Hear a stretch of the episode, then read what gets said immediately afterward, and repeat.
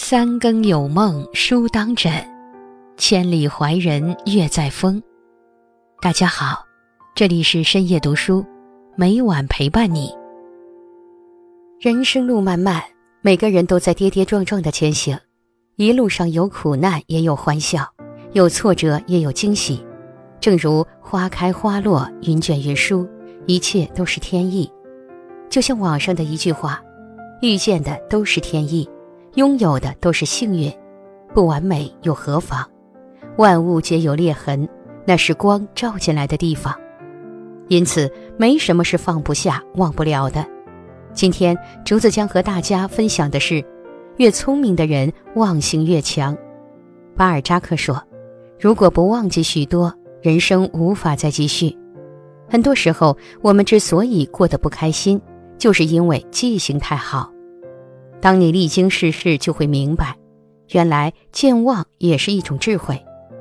忘掉以下四件事，才能让你轻装前行。忘掉过往的恩怨，不记仇。网上有一句话非常赞同：人要记事，不能记仇。记事可以增长知识，记仇却会增加烦恼。恩怨像是一处牢笼，惩罚的不是别人，而是自己。选择忘掉那些不愉快，就是解脱了自己。作者潘石屹曾在文章里分享过这样一个故事：潘石屹列过一张清单，上面都是他记恨的人，这些人都曾或多或少的伤害过他。其中，他的远房叔叔是伤害他最深的人，居然让他记恨了三十四年。这件事要从他小时候说起。这位远房叔叔刚好在潘石屹上的小学任教，虽然自己是老师，但是他自己的孩子的学习却是一塌糊涂。而潘石屹在小学时候可是品学兼优的孩子，考试经常拿满分，这让叔叔心里很不服气。每当别人当他面提及此事时，他都感觉面子上挂不住。潘石屹在上小学四年级时参加了少先队员。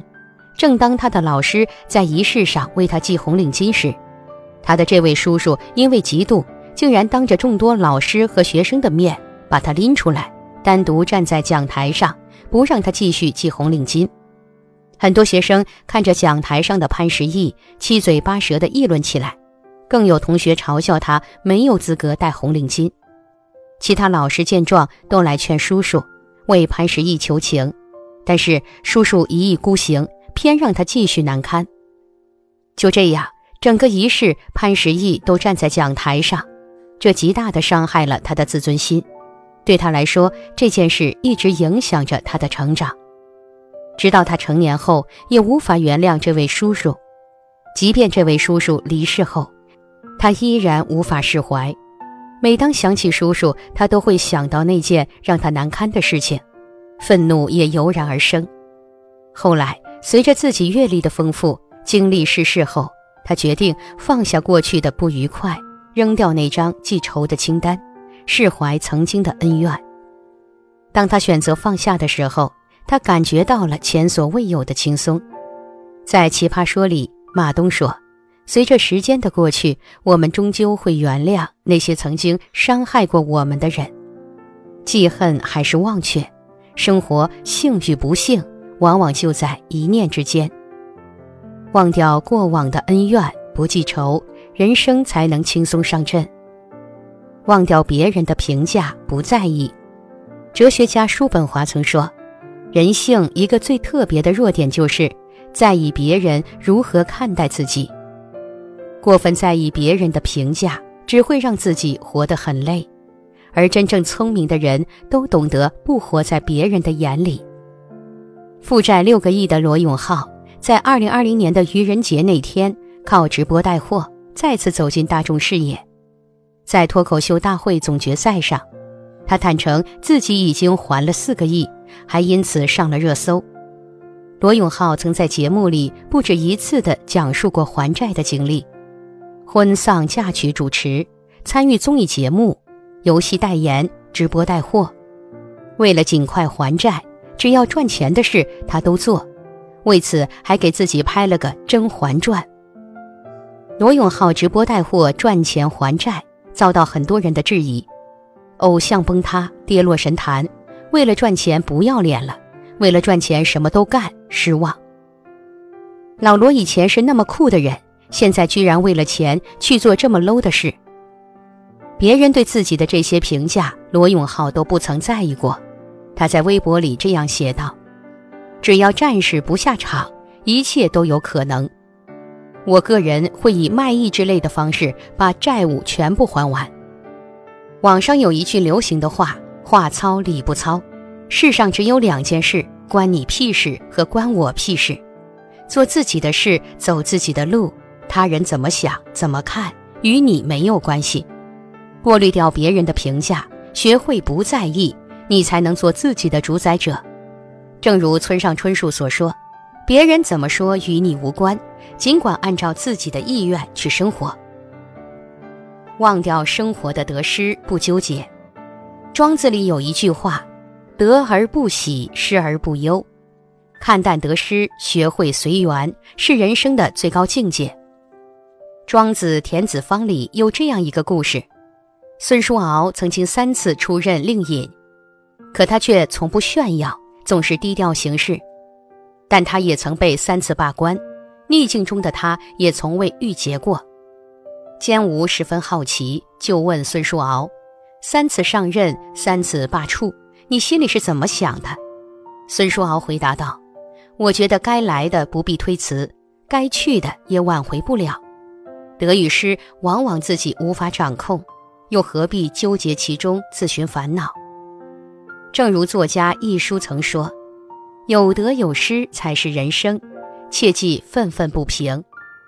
人的一生本就是一个得到与失去的过程，如果纠结于此，生活便会失去平衡。”之前曾看到一则新闻。一个外卖小哥在送餐途中，一不小心与一位保安相撞，外卖小哥车筐里的饭菜全都洒了出来，一天的工资就这样泡汤了。但没想到，他和保安却一同坐在路边，收拾起散落的饭菜，开始吃喝起来，边吃边聊，两个人居然相谈甚欢。这世间的事往往福祸相依，损失已经成为事实。再纠结也于事无补，交了个朋友才是意外之喜。海明威说：“只要不计较得失，人生便没有什么不能克服的。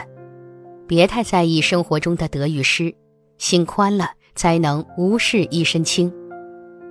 忘掉心中的烦恼，不忧愁。”太宰治在小说《灯笼》里写道：“日子只能一天一天好好的过，别无他法。”别烦恼明天的事，明天的烦恼让明天去烦吧。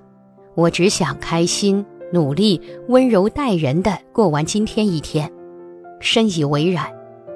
我们不能决定日子的好坏，却可以选择忘掉生活中的不愉快。知乎有位网友分享了自己的故事，他在自己的工作岗位上兢兢业业，本以为能升职的他，却晋升失败，这让他感到非常懊恼。后来，在很长的日子里，他都为此郁郁寡欢，反复琢磨自己为什么失败。有时觉得自己能力不足，有时认为说不定有黑幕。他每天瞎猜瞎想，陷入了更深的焦虑中，整天无精打采，更是做什么都做不好了。有一天，他又忍不住开始发愁时，儿子过来拉着他说：“爸爸，你给我做一艘船吧。”抵不过儿子的一再纠缠，他只好坐下来，开始研究怎么制作船模。他找来各种材料工具，撸起袖子就干了起来。花了好长时间，他终于做出了船模型。儿子看到后，开心的手舞足蹈，一个劲儿地称赞他的手艺。他也被儿子快乐的情绪感染，开心地与儿子一起玩起模型来。